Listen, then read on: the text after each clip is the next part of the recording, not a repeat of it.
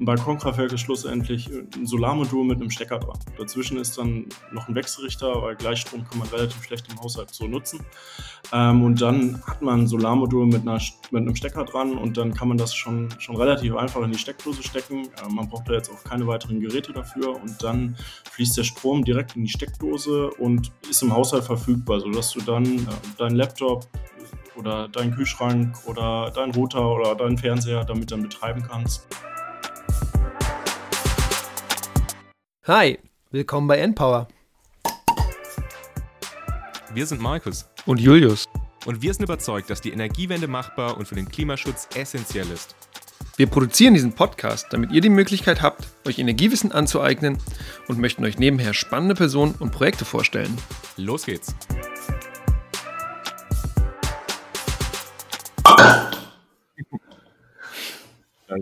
Buja.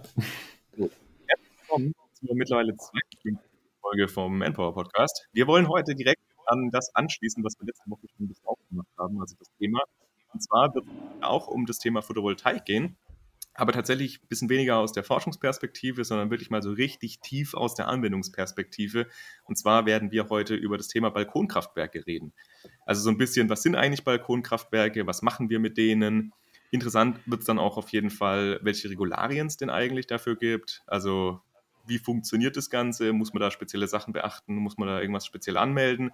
Und natürlich ganz am Ende werden wir nochmal ein bisschen in die Zukunft schauen. Und mit wem sollten wir jetzt darüber besser reden als mit einer Person, die tatsächlich auch diese Balkonkraftwerke vertreibt? Und da haben wir uns jemand eingeladen von dem Startup Privat. Die haben das letztes Jahr gegründet, also 2020. Wenn ihr das jetzt irgendwann 2022 hört, ist dann schon zwei Jahre her. Und wir haben den Geschäftsführer von äh, Privat eingeladen, Lukas Hoffmeier. Schön, dass du bei uns im Podcast bist. Ja, vielen Dank, dass ich heute in eurem Podcast dabei sein darf. Ich freue mich schon riesig. Ja, und wir sind auch sehr gespannt, was du uns äh, alles mit, äh, ja, mitteilen wirst, weil, wie gesagt, also ihr, ihr vertreibt ja tatsächlich auch diese Balkonkraftwerke. Das heißt, ihr seid ja auch da noch mit den Kundinnen und Kunden im Austausch. Das heißt, du kannst uns auf jeden Fall auch bestimmt ein paar schöne Insights drüber geben, wie es denn da tatsächlich im Markt aussieht und was die Leute da so umtreibt. Aber als allererstes, Lukas, möchtest du dich mal kurz ein bisschen vorstellen und uns mal sagen, wer du eigentlich bist und vor allem auch, warum dich dieses ganze Thema motiviert und wie du jetzt dazugekommen bist, ähm, ja, so ein Startup in diesem ganzen Bereich zu gründen? Gerne. Ja, motivieren, das ist irgendwie, glaube ich, immer, das treibt mich irgendwie schon das ganze Neben rum, was einen motiviert. Das ist aber, glaube ich, auch ähm, so ein bisschen bei mir, ja, elterliche Prägung, kann man vielleicht sagen. M mein Vater hat einen eigenen Biohof, von daher ist man, glaube ich, von klein auf schon so ein bisschen in diese nachhaltige Schiene gerutscht und äh, kommt man dann auch eigentlich früh schon nicht mehr mehr raus. Von daher ähm, war lange dann die Überlegung, Mensch, macht man Landwirt. Das hat sich dann aber schnell erledigt. Äh, ist dann äh, Ingenieur für erneuerbare Energien geworden. Ähm, habe dann die Möglichkeit gehabt, bei einem großen Energieversorger, einem regionalen Energieversorger im Rhein-Main-Gebiet, äh, den Photovoltaik-Mieterstrombereich mit aufzubauen. Das war dann ja vor einigen Jahren auch, auch noch so wirklich in den Kinderschuhen. Äh, man merkt zwar immer weiter noch, dass das Thema ja noch nicht ganz ähm, in der Gesellschaft angekommen beziehungsweise, beziehungsweise sich auch noch schwer tut. Aber das war wirklich eine, eine spannende Zeit und auch habe auch viele Einblicke dann in die Energiewirtschaft bekommen, ähm, habe dann aber irgendwann gemerkt, so Mensch, ähm, Energiekonzern ist vielleicht nicht ganz das, das, was ich mir vorstelle. Man möchte dann auch immer in jungen Jahren ganz viel bewegen und äh, das, das funktioniert dann auch immer nicht ganz so, wie man das sich vielleicht vorstellt. Sprich, ähm, habe dann irgendwann gesagt, äh, Photovoltaik-Mieterstrombereich ist schön, äh, ist auch gut, äh, aber ich, ich, ich möchte gerne auch die, die, die Menschen erreichen, die, die gerne nachhaltig äh, eine Lösung finden möchten, die gerne selber Strom erzeugen möchten und habe dann eigentlich aber beim Photovoltaik-Mieterstrombereich so ein bisschen festgestellt für mich, dass es häufig auch, auch nach Rendite geht. Sprich, es wird jetzt nicht das Objekt gebaut, was besonders gut ist oder was jetzt, wo die Leute Lust drauf haben, sondern da, wo, wo, wo die Umstände einfach passen. Und dann äh, war jetzt für mich einfach das Ansinnen zu sagen, Mensch, ich, ich gucke doch mal, ähm, wo, man, wo man einfach jeden Menschen mit erreichen kann. Und ähm, da habe ich dann zusammen mit meinem Bruder und noch mit weiteren Geschäftspartnern dann letztes Jahr privat gründen können und äh, haben dann zusammen für uns beschlossen, Balkonkraftwerke an den Markt zu bringen. Balkonkraftwerke sind für uns, oder gehen wir sicher gleich nochmal ähm, genauer ein, eine gute Möglichkeit, einfach jeden Menschen in Deutschland erreichen zu können, egal ob, ob äh, reich oder arm, ob Mieter oder ähm, Hauseigentümer. Von daher war das dann ein guter Ansatz zu sagen, ähm, wir gucken jetzt und gehen dann in den, in den Balkonkraftwerkbereich rein. Cool, Lukas, dass du uns einen kleinen Eindruck in dein, in dein Leben und deinen bisherigen Werdegang äh, ge gegeben hast. Wie immer kommen natürlich ein paar Entweder-Oder-Fragen auf dich zu. Es gibt einen Joker und du, äh, wir freuen uns, wenn du einfach äh, zu dem, zu dem, wenn, dem Entweder oder dem Oder, für das du dich entscheidest, auch noch zwei Worte dazu sagst, einfach um ein bisschen Kontext zu geben, in, äh, was dich antreibt und was, äh, genau, wer du eigentlich bist. Also, erstes Ding. Bielefeld oder Leipzig? Hm, Leipzig ist dann doch ein bisschen die schönere äh, Stadt und Bielefeld gibt es ja auch nicht. Von daher bleibt mir ja keine Wahl. Sind wir mal wieder da. genau, so Hintergrund, ihr, ihr, seid, ihr privat ist in Leipzig, ne? Und, und du ziehst da irgendwie auch bald, bald dann auch final hin. Wenn ich das richtig Genau. Äh, aber äh, genau, Leipzig ist so ein bisschen unser, unser, unser Unternehmenssitz, äh, ist aber jetzt auch in Zeiten von Remote Work äh, nicht mehr ganz so wichtig, wo man sitzt. Deswegen ähm, Leipzig ist unser Sitz, aber ich wohne gerade noch in Bielefeld, richtig. Genau. Genau, du hast eben schon kurz erzählt, dass du im Rhein-Main-Gebiet in einem großen Energieversorger gearbeitet hast und du hast jetzt leider auch schon relativ viel darüber erzählt, warum du da weggegangen bist, aber trotzdem die Frage noch, lieber großer Energieversorger oder lieber Startup? Tatsächlich über Startup. Die Entscheidungswege sind kurz und äh, als eigener Chef hat man natürlich auch keinen mehr über sich, äh, der jetzt auch nochmal eine Entscheidung madig machen kann. Von daher ähm, kann man natürlich da erstmal mehr bewegen. Cool, genau. Dritte Frage. Lieber Süddeutsche Zeitung oder lieber FAZ? Ähm, FAZ. Einfach äh, dadurch, dass die Zeit äh, in Frankfurt äh, hat das dann sicherlich ein bisschen mitgeprägt, äh, dass ich da jetzt eine Präferenz zur FAZ habe. Ja. Ähm, worauf ich auch, auch ein bisschen anspielen wollte, ist, dass ihr eine, eine relativ große Kampagne tatsächlich äh, hattet in der Süddeutschen ähm, und dass ihr da natürlich da relativ viel Sichtbarkeit bekommt. Das heißt, die Menschen, ihr Menschen, die ihr gerade zuhört, könnte sein, dass ihr sogar mal über ein Bild von äh, Privat gestolpert seid. Letzter Punkt: Terrasse oder Balkon? Mmh, Balkon. Kann man Balkonkraftwerke eigentlich auch auf Terrassen bauen? Durchaus, ist tatsächlich auch sehr beliebt. Ist, auch wenn das vielleicht Balkonkraftwerk heißt, ähm, die, die allermeisten bauen sich dann doch irgendwie ähm, auf die Terrasse oder in den Garten. Super, cool. Damit sind wir durch mit unseren Entweder-Oder-Fragen und damit steigen wir natürlich auch schon gleich ein in, äh, in den Inhalt. Und jetzt haben wir ja schon ein bisschen über Balkonkraftwerke äh, und auch Minikraftwerke äh, gesprochen und wir haben jetzt schon gerade gelernt, dass die tatsächlich auch auf Terrassen aufgebaut werden können. Aber kannst du uns mal sagen, was sind eigentlich Balkonkraftwerke? Ganz groß im Allgemeinen. Ganz groß sind die, sind die Kraftwerke erstmal nicht. Die sind relativ klein. Von daher, ähm, jedes Solarmodul hat ungefähr, dass man ein Verhältnis hat. Wir sagen immer, das ist eine kleine Tischtennisplatte, aber das ist quasi ein Meter 70 mal ein Meter. Von daher jetzt nicht ganz so klein, aber es ist ein Balkonkraftwerk ist schlussendlich ein Solarmodul mit einem Stecker dran. Dazwischen ist dann noch ein Wechselrichter, weil Gleichstrom kann man relativ schlecht im Haushalt so nutzen. Ähm, und dann hat man ein Solarmodul mit, einer, mit einem Stecker dran und dann kann man das schon, schon relativ einfach in die Steckdose stecken. Äh, man braucht da jetzt auch keine weiteren Geräte dafür und dann fließt der Strom direkt in die Steckdose und ist im Haushalt verfügbar, sodass du dann äh, deinen Laptop oder deinen Kühlschrank oder deinen Router oder deinen Fernseher damit dann betreiben kannst und dann den Strom äh, in gewisser da Weise dann selber erzeugen kannst. Also jetzt ohne, ohne riesengroßen Aufwand äh, bist du dann sozusagen dein eigener Stromerzeuger. Cool. Und wenn du jetzt kurz uns sagen, genau, also das heißt, du kannst sie eben auf Balkon wahrscheinlich hängen oder also wie, wie, wie installiert man sowas? Also nur mal damit, um noch ein bisschen Kontext zu geben.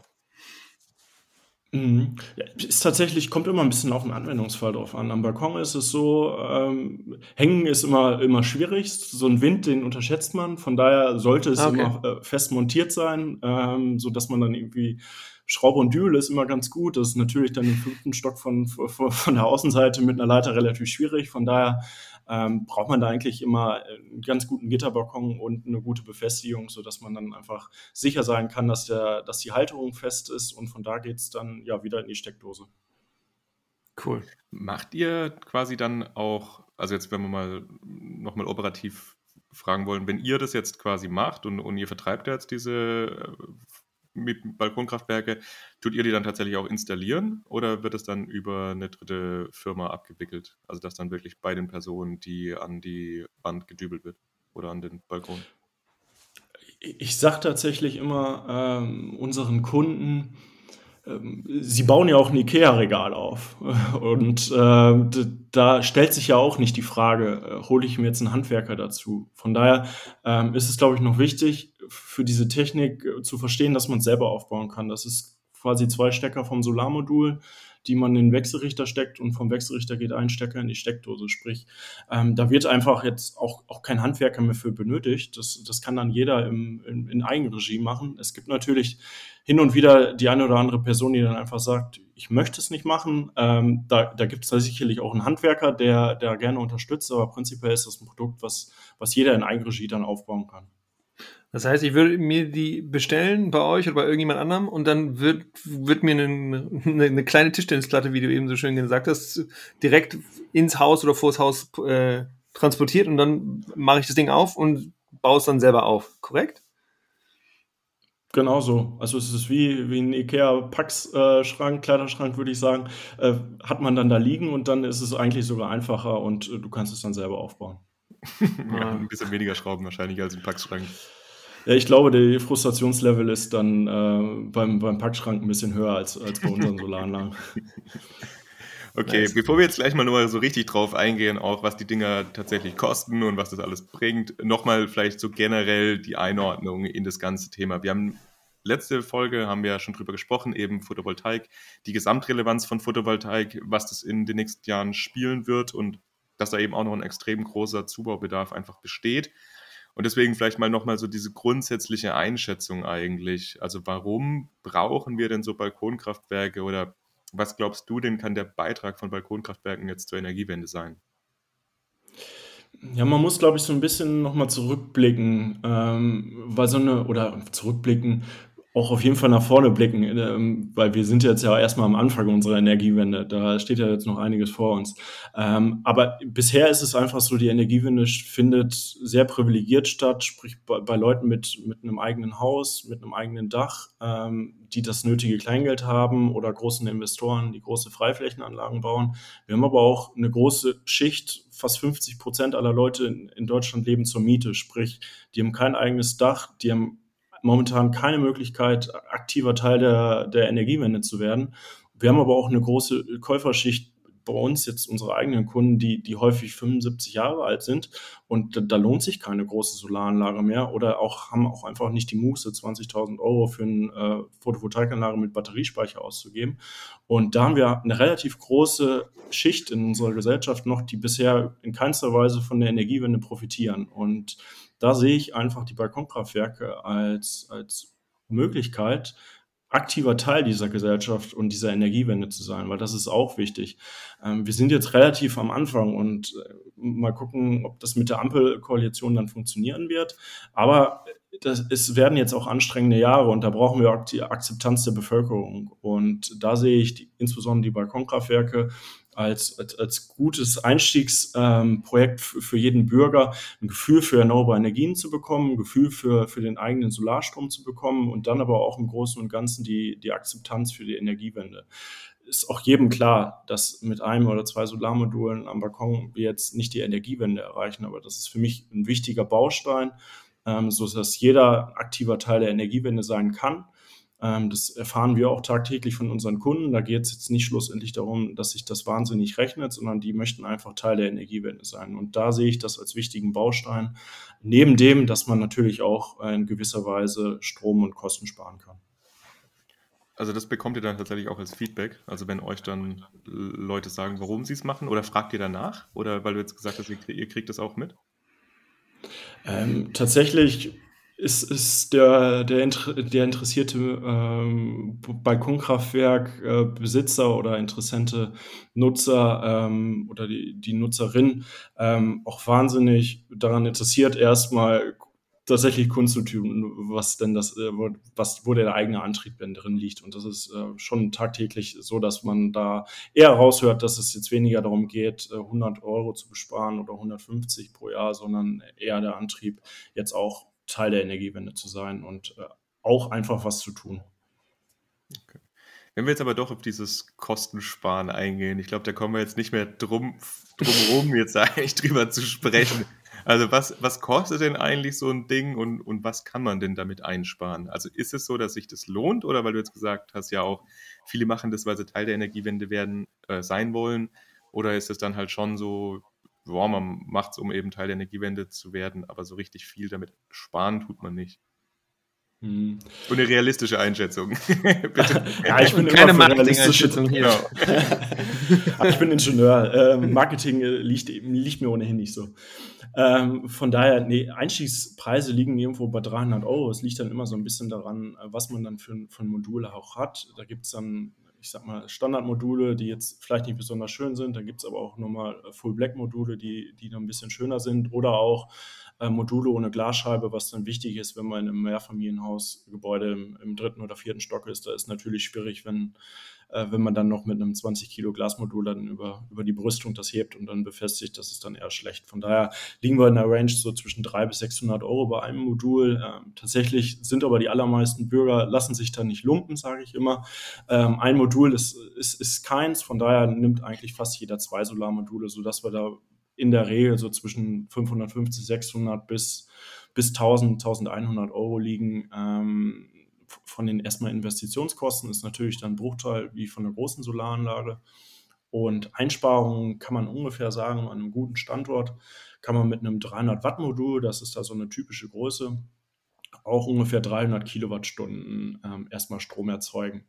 Jetzt rechnet sich das Ganze, indem man den Strom selber verbraucht. Von daher kriegt man jetzt keine Einspeisevergütung ähm, für den Strom, sondern das Ansinnen ist, den Strom selber zu verbrauchen. Wenn man jetzt da, richtet sich natürlich dann auch maßgeblich, äh, wie viel man zu Hause ist, beziehungsweise wie die Grundlastverbraucher sind. So ein Balkonkraftwerk ähm, würde dann in der Spitze unter guten Bedingungen bei einem Solarmodul dann 300 Watt erzeugen. Ähm, ist natürlich, wenn es in Deutschland ist, auch häufig bewölkt. Von daher sind wir dann auch deutlich häufig darunter, sodass wir dann ähm, 150 oder 200 Watt haben. Und das passt dann immer ganz gut auf den Kühlschrank. Ähm, ein Router läuft immer durch. Von daher auch so Grundlastverbraucher, sodass am Ende des, des Jahres ähm, so zwischen 50 bis 80 Euro pro Modul dann rumkommen. Dementsprechend bei zwei kann man es nicht ganz addieren, weil natürlich dann noch ein bisschen mehr ins Stromnetz geht, sodass man bei zwei Modulen irgendwo zwischen 100 bis 150 Euro an Einsparung ist. Wenn, wenn man das jetzt mit den aktuellen Kosten ähm, pro Kilowattstunde dann, dann nimmt. Ist da schon auch die Investitionskosten ähm, diskontiert drin? Also ist das eben Kosten pro Jahr für die Abschreibung der Solaranlage ähm, und und dann natürlich die, die, ähm, die Einsparungskosten, dadurch, dass du nicht so viel Strom aus dem Netz ziehst. Ist das da schon drin oder ist es nur das, was du eben einsparst, ohne dass da jetzt die Ab also das sind, schon drin sind? Hm, das sind die eingesparten ähm, Stromkosten. Ähm, okay. die du sozusagen dadurch substituierst, dass du keinen Strom mehr aus dem Stromnetz beziehen musst, sondern dann der Solarstrom dann äh, in die Steckdose fließt. Okay, und trotzdem, und das musst du dann eben sagen, okay, da hast du ein dieses Balkonkraftwerk ist, weiß ich, 10 Jahre, 15 Jahre, 20 Jahre, wie lange, was rechnet ihr da so?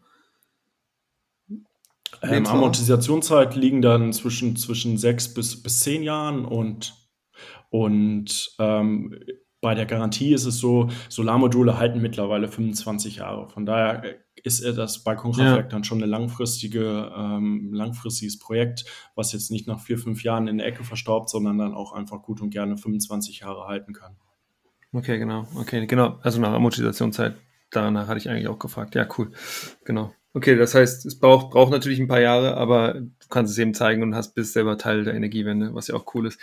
Ja, genau. so viel ist es ja gar nicht. Also ich, ich weiß nicht, fünf, fünf, sechs Jahre ist ja jetzt nicht unendlich lang. Und wenn man sich jetzt sagt, 300 Euro Invest, fünf, kriegt man eben 50 Euro im Jahr wieder zurück. Nach sechs Jahren, das ist schon, ja, also ein Unternehmen wird jetzt wahrscheinlich sagen, boah, sechs Jahre ist ganz schön lang. Das ist ja lame. Aber ja, also so, so für Privatleute.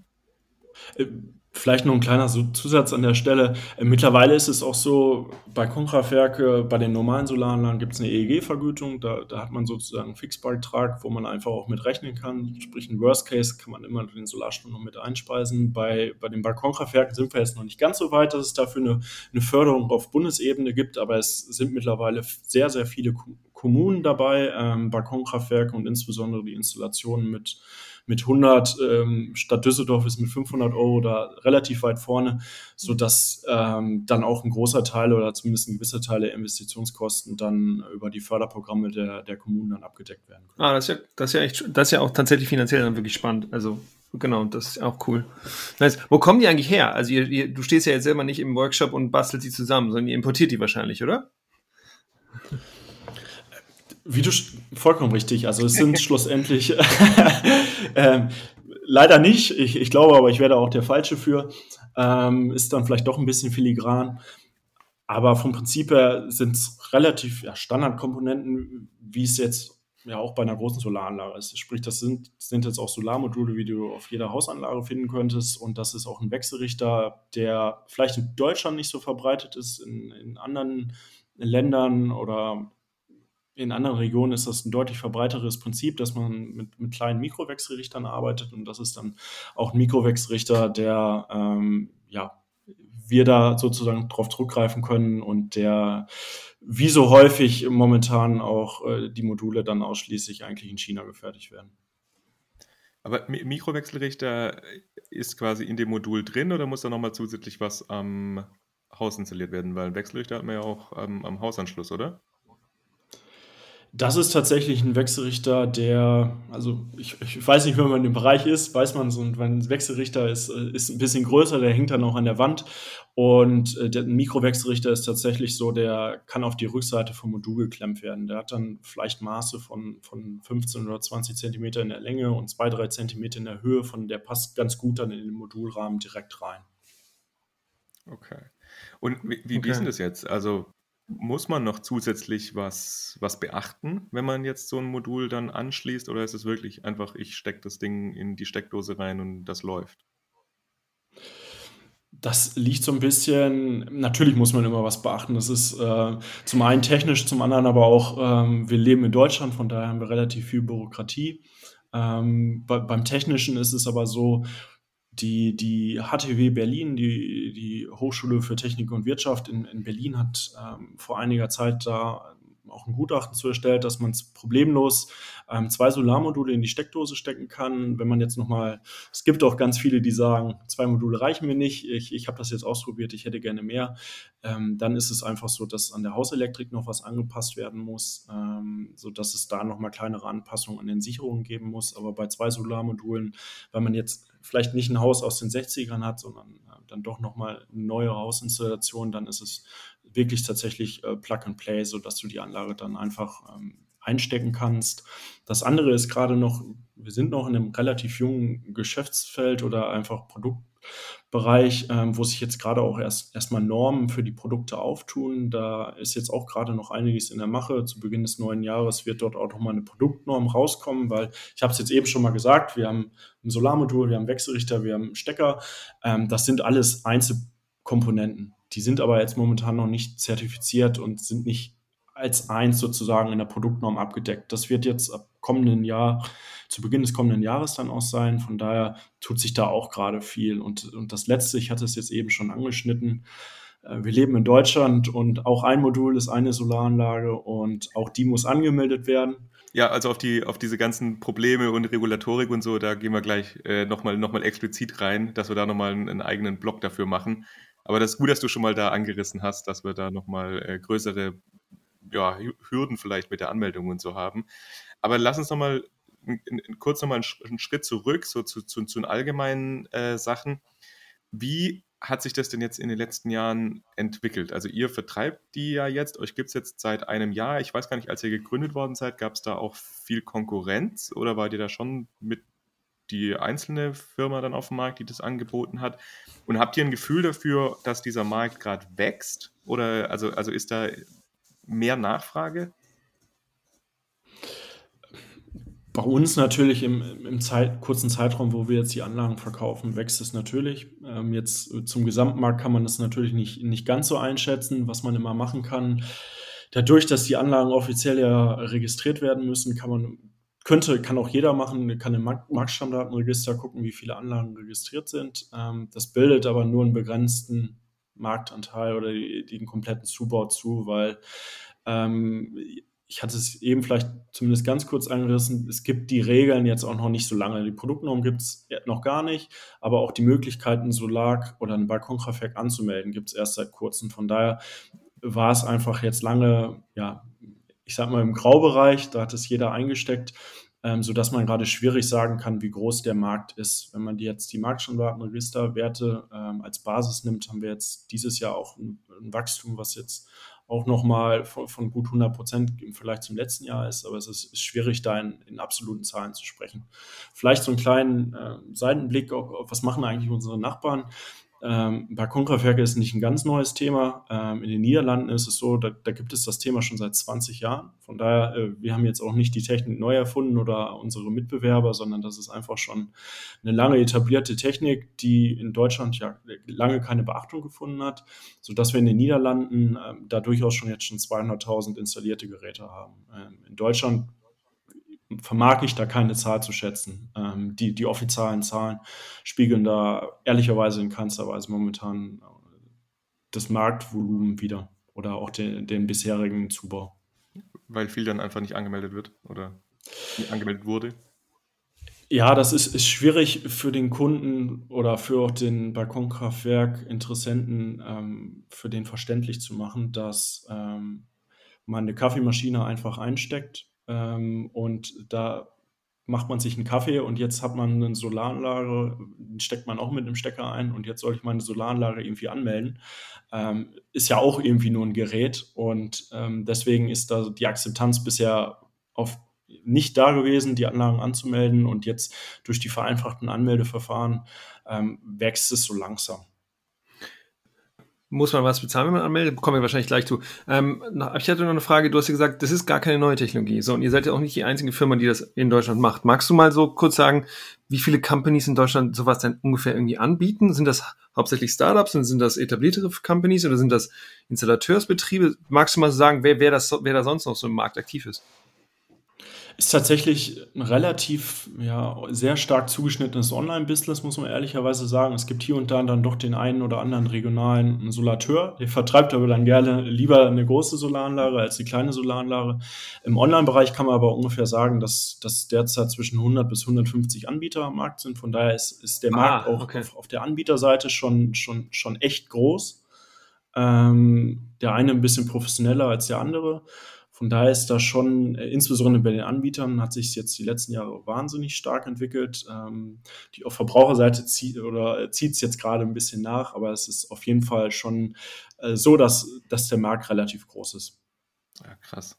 Wollen wir kurz ein bisschen Spannend. drüber sprechen, wie ihr euch auf dem Markt behaupten könnt? Oder wollen wir das Ganze am Ende noch ein bisschen machen? Ich weiß nicht, wie ist eure Einschätzung? Machst du jetzt? Ja. Wenn, wenn Lukas also, Bock drauf hat. Ja, genau. Also dann, dann wie, wie, wie ist das denn jetzt? Also mit, mit 200 Mitbewerbern da auf dem Markt aktiv zu sein? Es ist ja schon eine große Zahl, oder? Es gibt, glaube ich, wenig. Ich hätte jetzt irgendwie so, ich hätte von 10, 15 jetzt gedacht. Ja, ja, genau. genau. Also es gibt ja schon, also gerade auch in der Industrie oder so, da ist auch nicht so, dass man 200 Konkurrenten hat.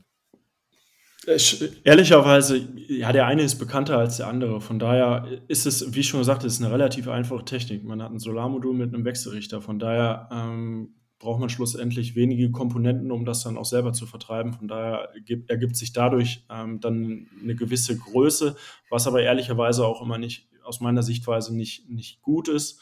Ähm, so wie es jetzt derzeit ist, ähm, durch, durch die große Anzahl sind auch relativ viele Unternehmen dabei, wo man zweifelhaft sein kann, wie, wie gut die Qualität ist. Ähm, das, das muss man an der Stelle so sagen. Deswegen ist diese Produktnorm jetzt auch wichtig, dass die rauskommt, dass dann eine Standardisierung reinkommt, äh, weil zum Teil auch einfach nochmal eine Balkonhalterung dabei ist, ähm, wo ich meine Hände nicht für ins Feuer legen würde, dass die bei, bei einem Sturm halten wird. Ähm, und so ist es einfach da, momentan noch das Thema, dass relativ viele Anbieter ähm, am Markt sind, die, die mit Eigenlösungen arbeiten, die, die da wenig professionell sind und ähm, so dass es dann der, der Markt sich dann ich sag mal, auf 10, 15 größere aufteilt, ähm, die dann auch gewisse Marktanteile haben, aber auch eine Professionalität mitbringen, was aber auch wichtig ist für ein Produkt, ähm, wo, wo die Leute erstmal Bedenken vorhaben, äh, gewisse Ängste. Es ist, es ist einfach Strom und deswegen ist da auch immer ähm, sage ich auch immer gerne, dass man, dass man lieber auf die größeren setzen sollte, weil da einfach eine andere Professionalität dahinter steht, ähm, so dass man da auch sicher sein kann, dass es das Gerät auch in zehn Jahren noch tut, aber auch in fünf Jahren nochmal jemand ans Telefon geht, wenn noch eine Rückfrage besteht. Okay, dann lass uns vielleicht nochmal tatsächlich zu diesem regulatorischen ähm, kommen. Du hast ja gesagt, okay, man muss sich irgendwie anmelden. Was passiert, wenn ich nicht anmelde? Ist, das ist ehrlicherweise Frage, ne? ja, ich, ich, ist eine blöde Frage. Ähm, man ist sich nicht ganz so einig. Ähm, man liest zwar immer von Strafen, ähm, ich habe es jetzt aber ehrlicherweise noch nie gehört und ich kann dir aber auch nicht, mal sagen, ob, ob es jemals dazu kommen wird. Ähm, so wie ich es gehört habe, wird es häufig dann irgendwie nochmal nachträglich angemeldet, aber es fährt auch keine Solarpolizei rum. Von daher ähm, ist es relativ begrenzt, was jetzt irgendwie in Richtung Strafen geht. Von daher wird zwar gedroht, aber ähm, tatsächliche Strafen wurden bisher noch, noch nicht vollstreckt. Und wo finde ich das, wo ich anmelden kann? Also gehe ich dann irgendwie, wenn ich in Hamburg wohne, gehe ich dann hamburg.de und gebe da so Balkonkraftwerke ein oder wie funktioniert sowas? Wäre vielleicht ein guter Weg, solltest du nochmal als Vorschlag so ranbringen. Ähm, vom Prinzip her ist es so, jede Solaranlage muss, muss beim örtlichen Netzbetreiber angemeldet werden. Ähm, okay. Das ist quasi immer ähm, quasi, das ist immer wichtig. Die meisten Kunden denken immer, okay, ich, ich beziehe meinen Strom bei, bei, beim gelben Strom oder beim grünen Strom und dann muss ich den da auch anmelden sozusagen. Das ist aber nicht so. Das ist ähm, dann beim, beim örtlichen Netzbetreiber der Fall und da hast du dann die Möglichkeit, ähm, häufig mit einem vereinfachten Anmeldeformular dann die Anlage anzumelden. Ich sage jetzt häufig, weil das zwar von 95 Prozent der, der, der Netzbetreiber gemacht wird, es aber auch einfach noch einige gibt, die dem Thema bewusst oder unbewusst nicht ganz so aufgeschlossen sind ähm, und es dann für einen für einen Endkunden unmöglich ist, die Anlage anzumelden. Ähm, der End Endkunde weiß häufig gerade noch den Unterschied zwischen Leistung und Energie, aber wenn es dann ins, ins Formular geht, ähm, scheiden sich einfach die Geister und da ist es für einen Endkunden eigentlich unmöglich, so ein Formular noch auszufüllen, sodass ja. häufig auch in der Vergangenheit aufgrund der Komplexität der Formulare dann viele Bürger dann auch gesagt, Bürgerinnen gesagt haben, ich, ich melde es nicht mehr an, und, und lass es sein. Und da greifen wir jetzt aber von Privat so ein bisschen unter die Arme. Äh, wir haben jetzt für uns gesagt, dass äh, wir wollen gerne dieses Thema nach, nach vorne bringen. Wir haben aber auch viele ähm, Interessentinnen, die sagen, das Anmeldethema ist mir zu komplex, ich lasse es sein. Und das wollen wir natürlich verhindern, sodass wir jetzt für uns gesagt haben, wir bauen deutschlandweit einen Anmeldeservice an. Wir bieten jetzt tatsächlich für, für alle Netzbetreiber die dann ein bisschen aufgeschlossen sind dem Thema gegenüber, ähm, ein Anmeldeverfahren an, wo wir dann für den Kunden die Anmeldung übernehmen und dann muss der Kunde sich dann nicht mehr mit befassen und ähm, kann dann in Ruhe auf die Solaranlage warten, bis sie dann ausgeliefert wird und muss sich mit dem Thema Bürokratie da einfach nicht auseinandersetzen. Ah, voll cool. Cool. Also das heißt, ihr macht dann wirklich so eine Full-Service-Dienstleistung, also dass sich dann wirklich nur noch also dass bei denen dann wirklich nur noch installiert werden muss und Stecker in die Steckdose und alles andere ihr dann übernimmt. Genau, es, es funktioniert nicht immer, ähm, aber ja. in, aller, in den allermeisten Fällen. Es ist ehrlicherweise aber auch so, dass Netzbetreiber dazwischen sind ähm, die da doch sehr hohe Hürden stellen, sodass es für uns dann auch ähm, manchmal auch nicht möglich ist, als Experte in dem Bereich da die Anmeldung vorzunehmen oder mhm. wir müssen da mit einer Verbraucherbeschwerde äh, vorgehen. Also es ist wirklich noch ein junger Bereich, ähm, wo jetzt gerade noch der eine oder andere Stein in den Weg gestellt wird. Das ja. muss man so sagen. Aber äh, glaubt ja. ihr, dass das daran liegt, dass die eben, also die Stadtwerke auch so ein bisschen ihr Business gefährdet sehen, dass die dann weniger Strom verkaufen, einfach weniger Geld damit verdienen? Oder was glaubst du, woran liegt das? Mag ich nicht zu sagen, ehrlicherweise. ähm, dadurch, dass ich aus dem Bereich äh, komme oder auch weiß, äh, wie dort die Strukturen in gewisser Weise sind, ist es natürlich, hat es aber auch immer was damit zu tun, ähm, dass es ein neuer Bereich ist. So, von daher muss man sich da auch als Sachbearbeiter von, von einem Netzbetreiber erstmal reinarbeiten und man, auch wenn das jetzt schon lange her ist, aber man kommt auch beim Netzbetreiber hat man immer noch ein Quasi-Monopol ähm, und da, da sitzt man dann gerne so ein bisschen auf dem Ross und jetzt kommt ein kleiner Mini-Solaranlagenbetreiber und möchte hier eine Solaranlage anmelden. Ähm, da ist die Position als, als, ähm, als Interessent oder als, als Käufer dann nicht ganz so einfach, sodass das sicherlich auch damit reinspielt. Ja. Markus, hast du noch eine Frage zu äh, Regulation? Sonst hätte ich noch eine letzte technische Frage. Ich würde gerne auf die Einspeisung nochmal eingehen, aber dann mach du erstmal. Ja, gut, dann mache ich jetzt mal. Lukas, wenn ich jetzt zwei Anlagen zum Beispiel habe, bei euch bestellt habe oder sowas, und jetzt stehen die bei mir im Garten oder auf der Terrasse oder auf dem Balkon oder was, ähm, und jetzt habe ich gar nicht so Grundverbraucher. Also ich habe natürlich mal Grundverbraucher wie zum Beispiel ein WLAN oder sowas, aber ich habe jetzt zwei Anlagen da stehen und jetzt hab, läuft vielleicht nur mein, nur mein Kühlschrank und mein, mein WLAN. So. Und das heißt, ich die Anlage sorgt jetzt dafür, dass ich einfach Überschussstrom habe. Du hast eben gerade gesagt, das wird dann ins Netz eingespeist, also weil es eben lokal nicht verbraucht wird. Was passiert mit dem Strom? Also sorgt das irgendwie dafür, dass meine, meine, meine, also dass das bei meinem Zähler gezählt wird oder ist das einfach weg für mich und das ist einfach ein bisschen Strom, der irgendwie dem Netz, äh, dem Netzbetreiber zugutekommt? Oder kannst du mir das nochmal kurz ein bisschen elaborieren? Also in dem Moment, wo du den Strom nicht verbrauchst, irgendwohin muss er. Von daher geht der Strom dann sozusagen ähm, zum, zum nächsten physikalischen Verbraucher. Und wenn das äh, nicht kein Verbrauch sozusagen in deiner Wohnung ist, dann geht er über den Zähler hinaus ähm, zu, zu, deinem Nachbarn und wird dann dort verbraucht. Also es ist jetzt nicht, dass die Solaranlage das registriert, dass äh, du den Strom jetzt nicht selber verbrauchst und dann abschaltet oder, oder runterregelt, sondern ähm, dann geht der Strom einfach über, über den Stromzähler ähm, zum Nachbarn. Hier ist es aber wichtig, dass, dass der Endkunde keinen Zähler mehr hat, ähm, der, der rückwärts drehen kann. Ähm, sonst hätte man den Fall, in anderen, anderen Ländern gibt es das Net Metering, in Deutschland gibt es das nicht, ähm, dass der Zähler rückwärts dreht und die Kilowattstunden, die man eigentlich schon bezahlt hat, äh, wieder weniger werden. Ähm, schönes Prinzip, äh, mag natürlich dann der Energieversorger nicht ganz so gerne. Von daher ist es da wichtig, dann ähm, schon einen neuen Zähler, eine moderne Messeinrichtung zu haben, sodass man ähm, da dann beide Richtungen dann erfassen kann. Dann kannst du sehen, wie viele Kilowattstunden du aus dem Stromnetz bezogen hast, aber auch viele, wie viele Kilowattstunden du dann ins Stromnetz eingespeist hast und dann schlussendlich auch verschenkst. Also es ist jetzt nicht, dass du da eine Einspeisevergütung für bekommst, sondern das, das verschenkst du. Hat aber auch einen Charme, muss man sagen. Ähm, bei einer großen Solaranlage, dadurch, dass du eine Einspeisevergütung hast, ähm, hast du ja häufig das Thema mit, mit Finanzamt, mit Gewerbe anmelden. Ähm, und das sind einfach Punkte, die stören. Äh, kann man einfach so sagen. Und das ist bei einer kleinen Solaranlage, dadurch, dass du keine Einspeisevergütung ähm, bekommst, hast du da kein, keine Berührungspunkte und ähm, musst da weder ein Gewerbe noch äh, beim Finanzamt was mitteilen, sodass du die betreiben kannst, ohne dass äh, da noch ein Rattenschwanz hinten dran hängt. Das heißt, du sorgst dafür, dass der Anteil der Erneuerbaren im Netz steigt. Äh, du kriegst da zwar nichts für, aber insgesamt sorgst du eben dafür, dass die Energiewende schneller vorangeht und dass auch dein Nachbar oder deine Nachbarin deinen erneuerbaren Strom konsumiert. Das war super. Aber du hast jetzt gesagt, dass man nichts dafür bekommt, aber ab wann ist denn der Punkt, ab wann man was dafür bekommen würde? Also wenn man jetzt, also wie viel müsste man denn denn einspeisen? Oder ist es dann einfach nur, ob man es dann anmeldet als Gewerbe oder nicht?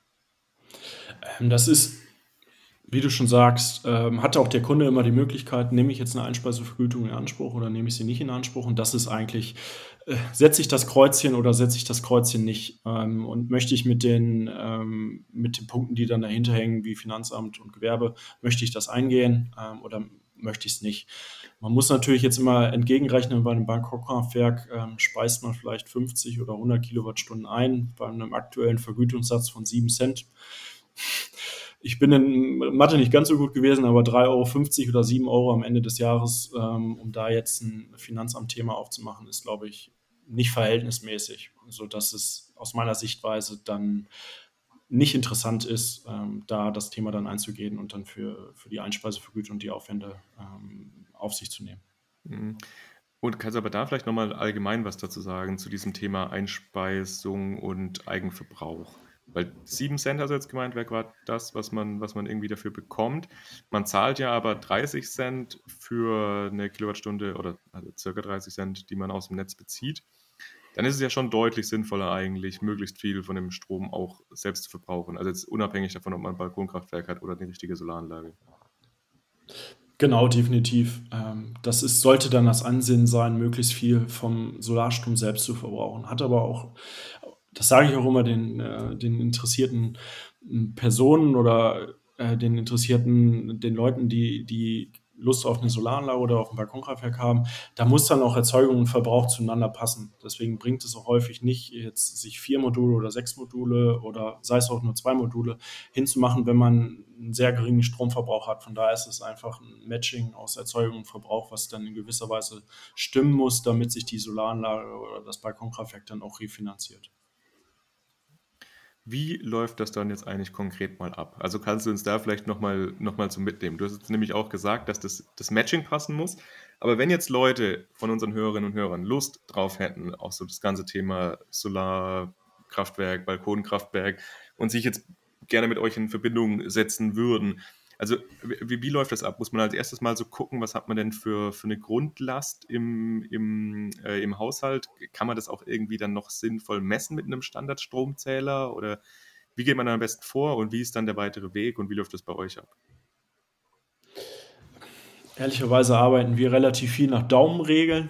Ähm, meine Empfehlung ist immer, ähm, je komplizierter es wird, desto eher hängt man dann auch den, den den, die Endkundinnen ab. Von daher ähm, sage ich immer grobe Größenordnung 1500 bis 2000, 2500 Kilowattstunden. Da tendiere ich persönlich immer zu einem Solarmodul. Ähm, da, da weiß man einfach, dass dann so ein typischer Ein- oder Zwei-Personen-Haushalt, der dann auch ja, jetzt vielleicht nicht mehr ganz so häufig wie, wie früher, aber dann auch äh, im Büro dann noch unterwegs ist und den Tag dann nicht zu Hause ist.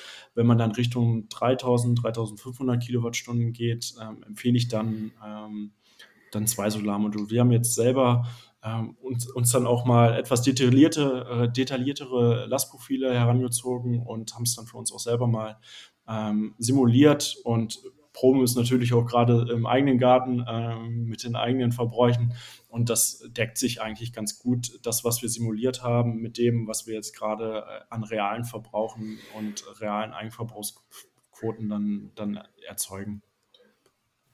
Und wäre es dann eventuell auch eine Möglichkeit, wenn du jetzt sagst, ihr habt manche Kundinnen und Kunden, die sagen, sie wollen sich irgendwie sechs Module an, an Balkon hängen.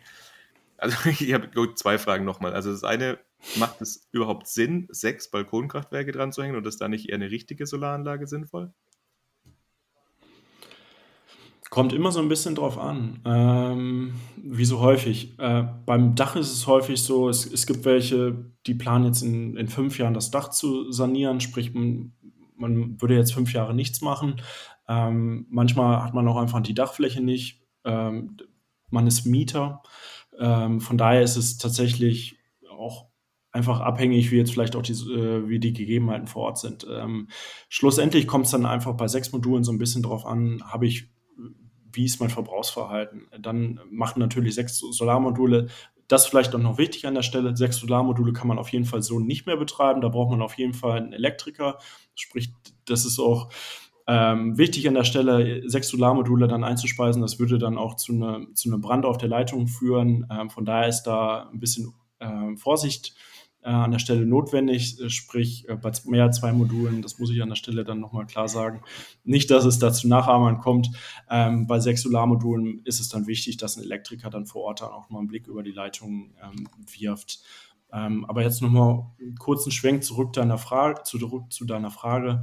Ähm, wir haben auch Kundinnen, ähm, die eine, Poolpumpe haben, die, die nochmal ähm, einen Feuchter im Keller haben. Von daher haben die nochmal einen komplett anderen Grundlastverbrauch im Haushalt.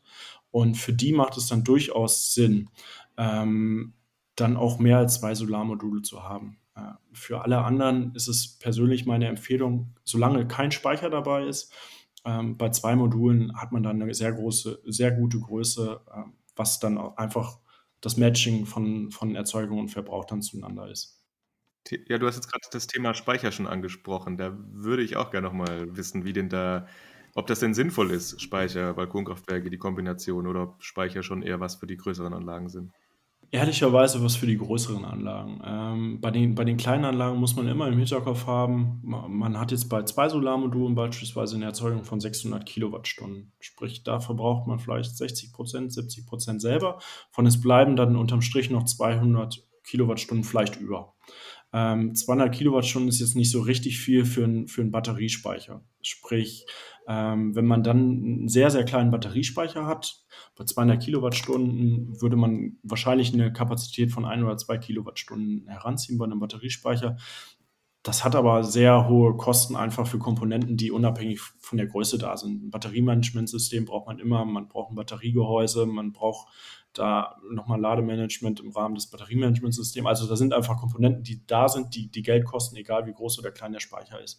Von daher ist meine Empfehlung bei einem, Batterie, bei einem Balkonkraftwerk immer zu, zu hoffen, dass ähm, jetzt im Rahmen der, der RED 2, also der Renewable Energy Directive, was ja eigentlich hätte auch schon bis zum, äh, ich glaube, 30.06. hätte in, in, nationales Recht angepasst werden ähm, müssen, dass dieses Energy Sharing kommt. Sprich, dass du die Kilowattstunden, die wir jetzt eben schon gesagt haben, die du deinem Mieter zur, oder die deinem Nachbarn zur Verfügung stellst, dass du dem die einfach schicken kannst. Ähm, weil einfach ein Speicher für so eine kleine Solaranlage da dann nicht sinnvoll ist.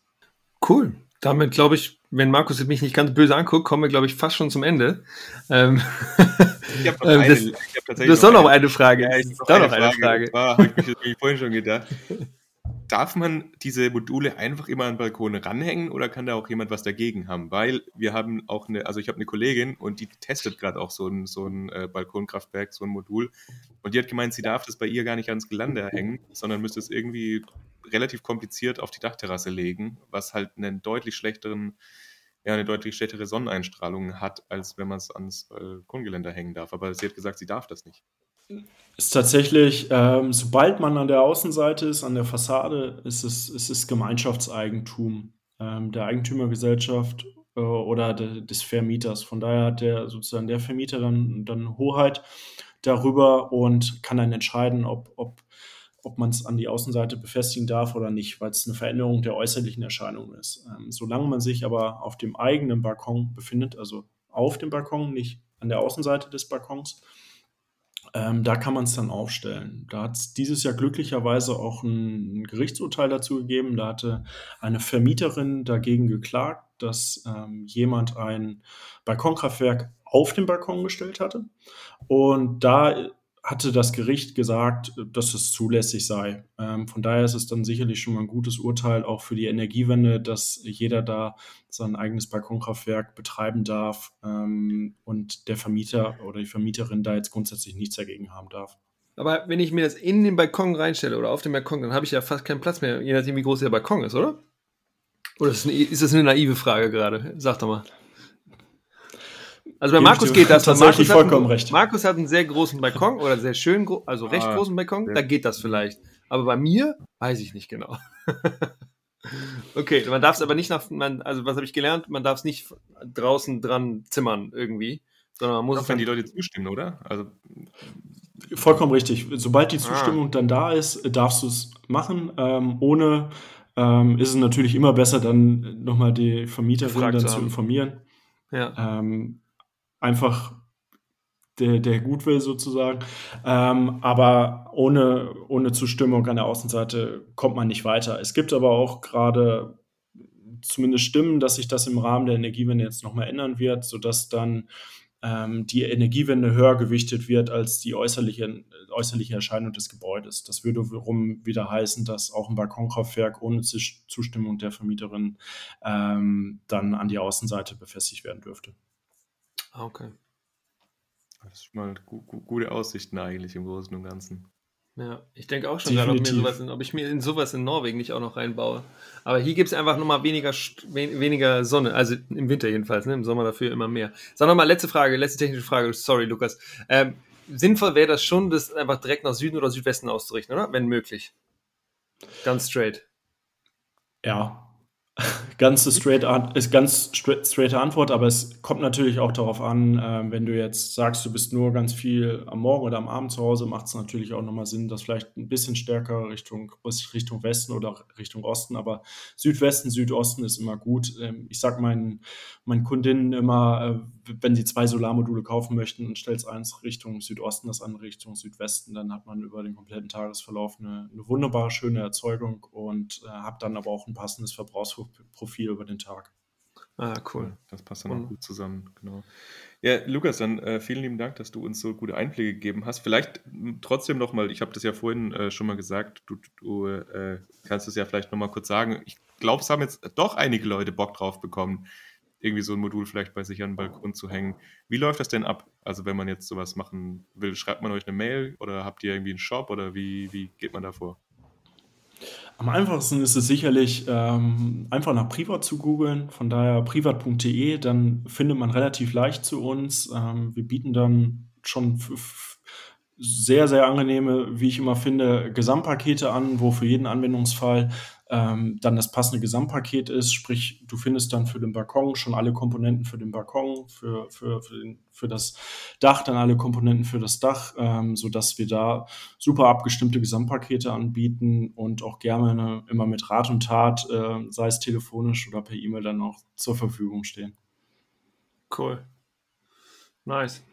Cool, lieber Lukas. Hey, dann danke, dass du dir die Zeit genommen hast, mal reinzukommen. Wir wollen ja auch einfach nur einen Beitrag zur Energiewende leisten und deswegen haben wir dich auch ein bisschen eingeladen, einfach um unseren Zuhörern und Zuhörerinnen die Möglichkeit zu geben, da was zu lernen und dass ihr Lieben, die ihr zuhört, gerade vielleicht auch Lust habt, ähm, genau, ähm, vielleicht Balkonkraftwerke bei euch zu installieren und dass ihr einfach vielleicht diese Idee mitnehmt, dass das auch was Sinnvolles sein kann.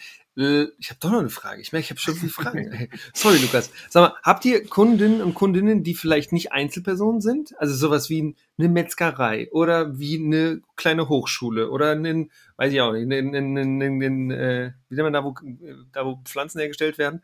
Also, ähm, Gärtnereien. Also habt ihr sowas auch als Kunden? Wahrscheinlich schon, oder? Pflanzen hergestellt werden. ich habe richtig Sehr gut, gut. verbal gerade ganz auf der Höhe hier. Äh, tatsächlich, warum auch immer, viele Architekten und Architektinnen. Also das ist ah. äh, eine wahnsinnig äh, große Gruppe, die, die, die das Thema sehr gut findet. Ähm, und frag mich dich warum. Ähm, viele ITler äh, und viele kleinere IT-Unternehmen, die die Netzwerktechnik machen. Ähm, für die ist das sicherlich, also für dieses, warum auch immer, ich, ich weiß bis heute keine Antwort, ein relativ großes Thema. Sind vielleicht viel zu Hause, von daher ähm, passt es aufs Ver Ver Verbrauchsverhalten ganz gut. Aber oder die haben immer Server laufen, ne? Das kann im, im eigenen Keller vielleicht oder so, mehr Grundverbrauch oder so. Who knows? Das wird sein. So, Markus, ich habe eben, hab eben schon gefailt beim Abmoderieren, deswegen du machst die Abmoderation heute, okay? Genau. Dann, Lukas, jetzt wirklich vielen lieben Dank, dass du bei uns im Podcast warst, dass du uns diese ganzen Sachen näher gebracht hast. Ich habe extrem viel gelernt. Ich habe wirklich auch irgendwie Bock drauf bekommen, jetzt mir so ein Balkonkraftwerk zu organisieren. Ich auch, ey. Und, ja, und, und das ist einfach cool, weil das stimmt, was du gesagt hast, dass man einfach da Teil von der Energiewende sein kann, relativ niederschwellig. Die Investitionskosten halten sich ja doch irgendwie in Grenzen und man kann da einfach ein bisschen dran, dran mitspielen. Deswegen vielen Dank, dass du uns diese ganzen Insights gegeben hast, dass du uns, glaube ich, auch alle, also mich auf jeden Fall, auch gut motiviert hast, und ich freue mich drauf, wenn ihr, äh, genau, wenn ihr sowas macht und äh, tatsächlich installiert, dann, dann gebt uns gerne Bescheid. Also es würde uns auch total freuen. Schickt uns ein ihr, Bild, ey, dann, dann machen wir, tun wir das auf Instagram, wenn ihr da Bock drauf habt. genau. Und ansonsten, genau, Lukas, vielen lieben Dank und an alle anderen, wir hören uns dann wieder in zwei Wochen. Ciao. Ciao. Ciao.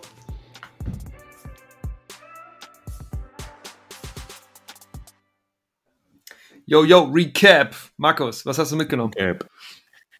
Ich habe ganz viel mitgenommen. Recap. Ich fand's super spannend. Ja, man muss dazu sagen, unsere Internetverbindung ist gerade nicht so ganz optimal, deswegen haben wir so ein bisschen Delay drin. Das macht das Ganze nicht leichter natürlich, diese Remote-Aufnahmen, aber wir ja, kriegen es trotzdem. Und Trondheim, also ich habe Karlsruhe und Trondheim ist auch weit weg voneinander. Ist auch weit weg voneinander. Es ist weit auseinander weg, genau. Es sind halt einfach ein paar Kilometer. Das ist wie früher mit dem Telefon. Wenn man weit weg ist, dann muss man ganz laut reinschreien. Ganz laut schreien, genau.